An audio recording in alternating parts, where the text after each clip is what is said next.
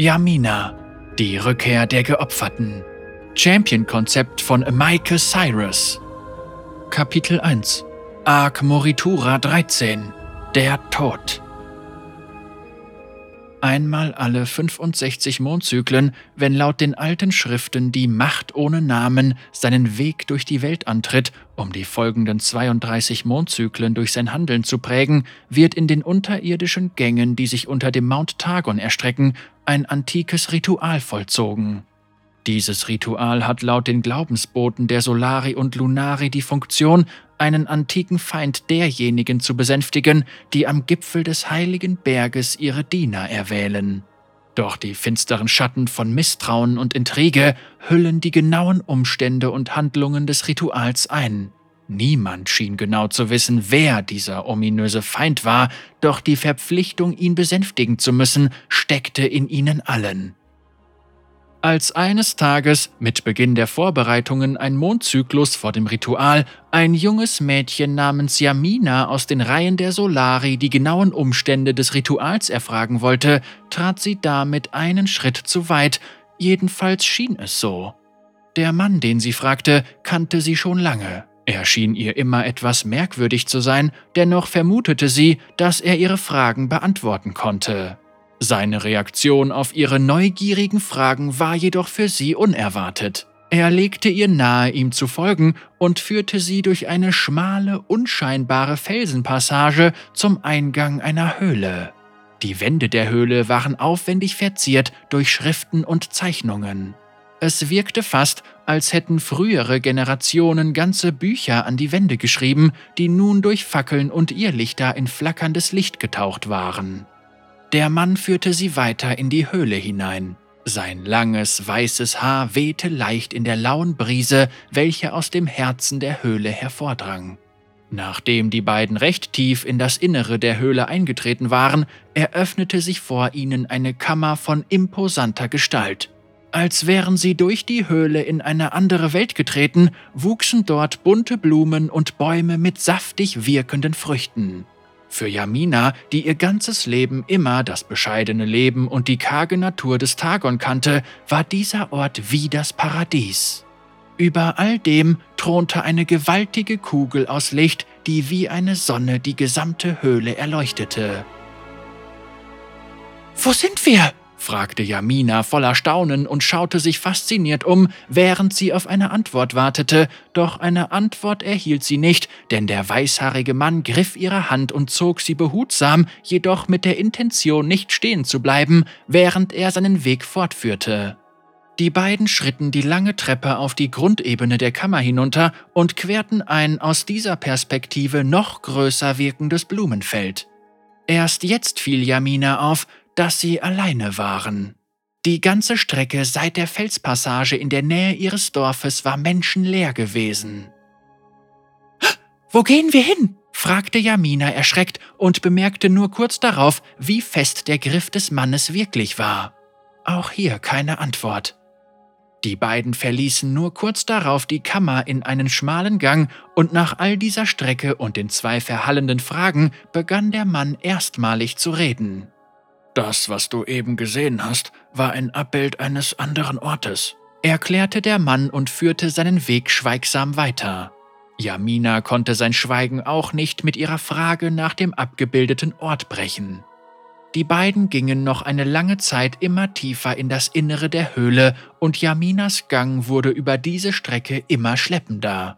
Die wiederholten Fragen nach ihrem Ziel verhallten an den Wänden der Höhle, deren Bemalung immer rudimentärer wurde, je weiter sie kamen. Plötzlich blieb der Mann vor einer gewaltigen Felsentür stehen und wendete sich zu Yamina. Die Antworten auf deine Fragen. Sie liegen hier, hinter dieser Tür. Doch willst du sie wirklich kennen? Ja, antwortete die erschöpfte Yamina ohne zu zögern. In diesem Moment setzte sich die Felsentür in Bewegung und enthüllte den Ort, den Yamina bereits gesehen hatte. Das Paradies. Zwar verstand Yamina nicht warum, jedoch war es klar, dass die Höhle, von der der Mann als Abbild eines anderen Ortes sprach, genau diesen Ort abbildete. Die bunten Blumen, die Bäume mit saftigen Früchten, alles war gleich bis auf einen wesentlichen Punkt. Die beiden waren nicht mehr allein. Auf der Blumenwiese am Ende der langen Treppe spielten Kinder und unter den Bäumen saßen Personen, die ihre Eltern sein konnten. Willkommen in der untersten Ebene, begrüßte sie ein anderes junges Mädchen, das scheinbar bereits auf sie gewartet hatte. Mein Name ist Riona. Ich heiße dich im Namen aller hier herzlich willkommen, hier im Herzen des Tagons. Ich, stotterte Yamina voll Unbehagen. Rionas Blick wendete sich dem Mann entgegen. Shikuro, ist sie? fragte sie, wobei der Mann ihr ins Wort fiel. Ja, sie ist es. Ein Mondzyklus später. Der Tag des Rituals. Yamina war nun seit einem Mondzyklus verschollen und die Suche nach ihr verlief erfolglos. Shikuro, der zwar wusste, wo sie war, hatte sich über diese Zeit ebenfalls abgesetzt und hüllte sich bezüglich Yaminas Aufenthaltsort in tiefes Schweigen. In den Tiefen der unterirdischen Gänge, in einem abseits gelegenen Höhlenbereich über der untersten Ebene, entzündeten sich, wie von einer geisterhaften Präsenz gezündet, viele Kerzen und hüllten die vergleichsweise kleine Kammer in sanftes, flimmerndes Licht. Eine kleine Gruppe von Menschen hatte sich in der Kammer vor einem in den Fels geschlagenen Altar positioniert und verbeugten sich vor diesem in kniender Haltung, während ihre Gebete in ein sonores Summen übergingen. Wer diese Personen waren, verbarg ihre einheitliche Kleidung, bestehend aus einer weißen Kapuzenrobe, die ihre Gesichter und die generelle Silhouette verbarg, und variierende Zier, die vermutlich auf ein Rangsystem hinwies. Zur gleichen Zeit versammelten sich die Anhänger der Solari in der ersten großen Kammer, in der lediglich das Abbild der untersten Ebene war. Auch hier begannen zeremonielle Vorbereitungen für etwas, das man als äußerer Betrachter am ehesten als Gebetszeremonie beschreiben kann. Doch die Ähnlichkeit dieser beiden Schauplätze sollte schon bald verschwinden. Während in der großen Abbildkammer die Solari anfingen, Gegenstände zu segnen und Gebete zu sprechen, welche die falsche Sonne in der Kammer thematisierten, betrat Shikuro die Altarkammer, in der die Kapuzenträger beteten. Shikuro war ähnlich der Betenden gekleidet, jedoch bezeugte seine aufwendige Zier, dass er die hochrangigste Person in der Kammer war. Dies war Grund genug für die Betenden, einen Weg zum Altar zu räumen, sodass Shikuro zu diesem hervortreten konnte. Nun dann, liebe Anwesenden, die Vorbereitungen sollen damit abgeschlossen sein und auch die Solari haben sich bereits in der oberen Kammer versammelt verkündete Shikuro, nachdem er am Altar ankam und die Kapuze absetzte.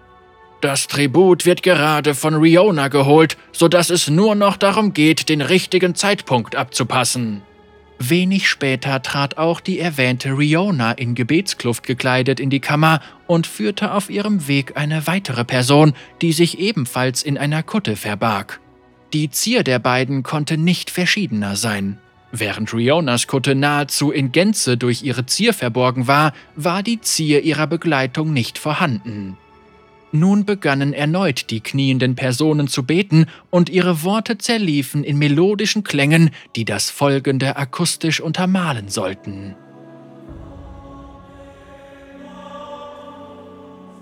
Als Riona ihre Begleitung an den Altar geführt hatte, legte diese ihre Robe ab und stand nun in einem rudimentären Gewand vor diesem. Shikuro blickte vom Altar in Richtung der Betenden und schloss sich den rituellen Worten der Masse an. Riona forderte die in Trance befindliche Yamina, als welche sich ihre Begleiterin herausstellte, auf, sich auf den Altar zu legen, was diese in Folge tat. Riona griff einen Dolch, dessen Griff aufwendig geziert war, und positionierte sich hinter dem Altar, sodass ihr Handeln für die Betenden gut zu sehen war.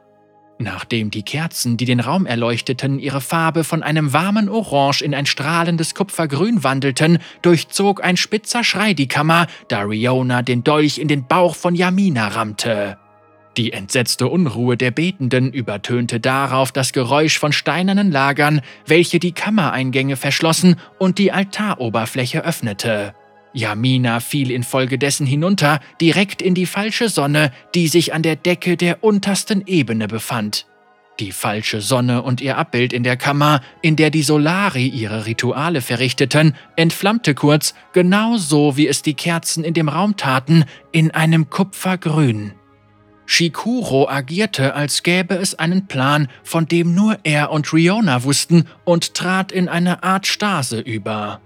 Dies entzündete einen großen Siegelkreis, der die gesamte Kammer einnahm, und nach einem Augenblick fielen die Anhänger zu Boden, und Shikuro tat es ihnen gleich. Kurz darauf brannte der Siegelkreis erneut auf und die am Boden liegenden Anhänger entflammten. Riona trat darauf zu Shikuros Körper und richtete ihn am Altar auf. Es tut mir leid, mein Freund.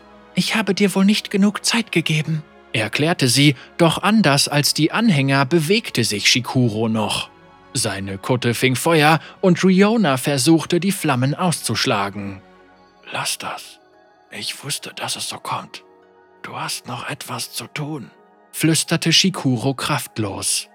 Riona wusste genau, was er meinte und trat an die Steintür, die den Anhängern die Flucht verwehrte, doch für sie öffnete sich die Tür, als sei sie ihr Diener. Ich komme wieder, mein Freund, hinterließ sie Shikuro als Nachricht und machte sich auf den Weg in die Kammer der untersten Ebene. Unter der falschen Sonne lag der Körper von Yamina. Ihr Kleid war vollständig verbrannt und ihr Körper zierten ebenso schwere Verbrennungen. Der Sturz hatte zudem offene Wunden und Brüche zur Folge, sodass jedem klar war, dass sie tot war, doch Riona näherte sich ihr dennoch vorsichtig, als hätte sie Angst davor, dass sich Yamina an ihr rächen wollte. Als Riona sah, dass sich der Brustkorb von Yamina langsam und stetig auf und ab bewegte, erklärte sie mit ruhiger Stimme Willkommen, meine geliebte Gemahlin.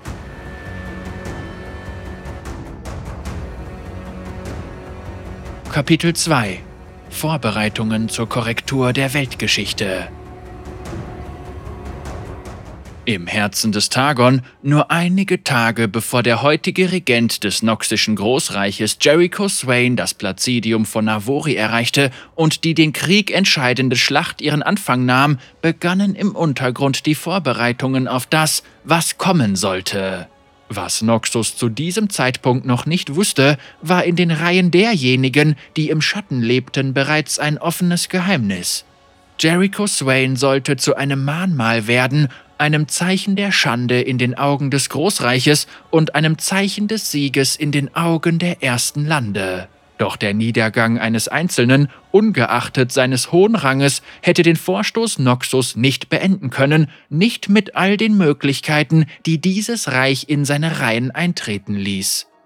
Zu diesem Zeitpunkt war Wuju, eine Siedlung in der Provinz Baal südlich des Placidiums, bereits durch eine der zerstörerischsten Waffen vernichtet worden, die Noxus in die ersten Lande getragen hatte, und dieser Waffe war es egal, ob ein General oder die ganze noxische Armee gefallen wäre, solange nur eine Person ihr Beine verlieh, war sie in der Lage, alles dem Erdboden gleichzumachen. Doch, so wissen wir nun, Jahre nach dem Sturz der Darkwill-Dynastie mit der Niederlage des Jericho Swain wendete sich das Blatt. Nur warum? Was war es, das die noxische Armee zum Rückzug zwang?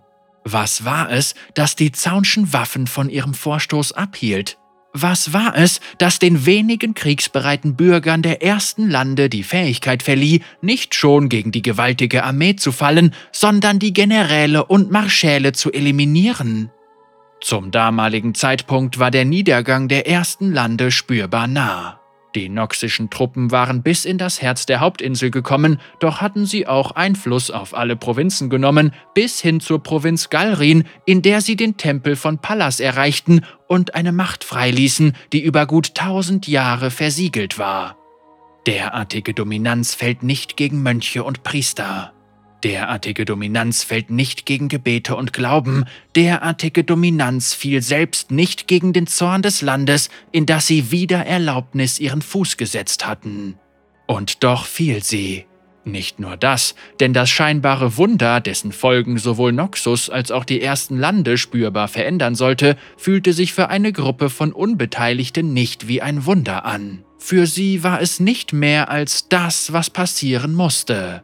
Aus diesem Grund hatten sich drei Gestalten des tagonischen Untergrundes erneut in den Kammern des verborgenen Höhlensystems getroffen, um einen weiteren Verbündeten in ihre Reihen zu beschwören, doch diesmal sollte das Ergebnis deutlich beeindruckender sein. Warum?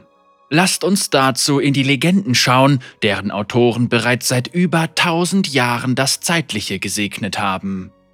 Damals war großer Wandel die Tagesordnung. Der Untergang der gesegneten Inseln, den wir als die Zerstörung kennen, der Fall des schurimischen Großreiches, die Korruption des ostschurimischen Territoriums durch den Krieg zwischen Ikathia und Shurima und vieles, vieles mehr war das, was diese Zeiten prägte. Damals entsandte auch die Geisterwelt ein Konglomerat von Personen in die Welt, die sich schon damals Runeterra nannte. Sie hatten die Aufgabe, den Bürgern Runeterras zur Seite zu stehen und ihnen im Kampf gegen die fremden Wesen das Beste ihrer Unterstützung zu bieten. All das war, was passieren sollte, doch die Angst vor der Fremde macht panisch und blind. Statt dass die Bürger die Unterstützung aus der Geisterwelt empfangen und ihre Hilfe annahmen, war das Konglomerat die erste Partei, die durch die Hand der runeterrestrischen Bevölkerung ausgelöscht wurde. So schnell, dass der Konflikt es nicht einmal in die bis heute überlieferten Legenden geschafft hat, die der Bevölkerung vor Augen schweben. Lediglich in alten Archiven verbirgt sich, was wirklich geschah. Nun, nach all den Jahrhunderten hatte die Delegation der Geisterwelt es erneut geschafft, ins Leben zurückzukehren. Einer nach dem anderen wurde über teils bizarre Rituale aus dem Jenseits zurückgeholt, doch würde das nichts ändern. Erneut stand eine Zeit der großen Veränderungen bevor, erneut erhoben sich Parteien, die zu nichts als ihrem eigenen Vorteil agierten, und andere Parteien, die das verhüllten, das wahrlich eine Gefahr sein wird. Die Arkana, als welche die Delegation der Geisterwelt sich selbst bezeichnete, würde auch heute nichts verändern, hätten sie nicht vorgesorgt. Shikuro, Riona und die erst vor kurzem beschworene Yamina hatten sich erneut in einer der Kammern verborgen, um dort einen Ritus zu vollziehen, der das Blatt im Sinne der Ionia wenden sollte. Diesmal galt es nicht, einen ihrer Verbündeten hier im Tagon zu beschwören, diesmal galt es nicht nur einen einzelnen Körper in die Welt zu entlassen. Was diesmal gerufen werden sollte, war ein Ideal, ein Konzept, das so unterdrückend war, dass sich das zerstreute ionische Volk nicht fähig sehen sollte, es herauszufordern, während sie der noxischen Invasion entgegenstanden.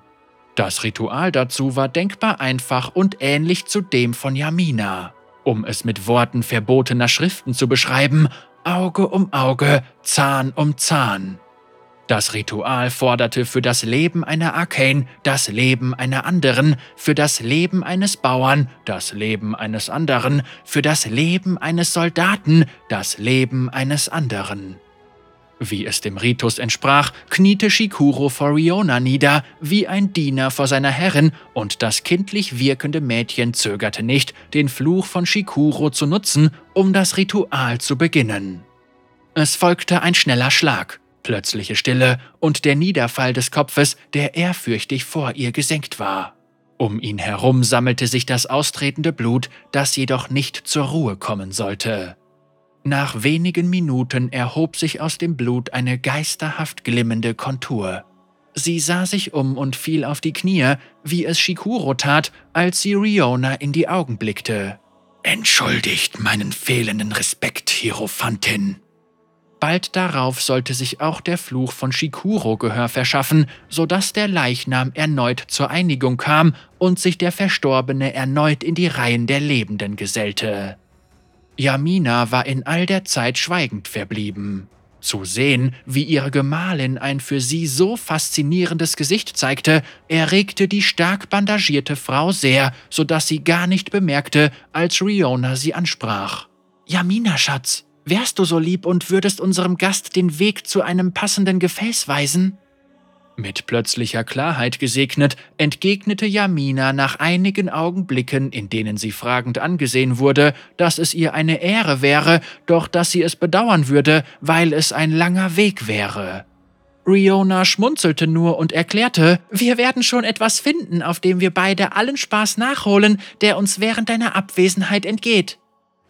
Wenig später hatte Shikuro die geisterhaft schimmernde Gestalt in eine gläserne Fiole gebannt und übergab sie Yamina, womit ihre Reise in den Osten beginnen sollte.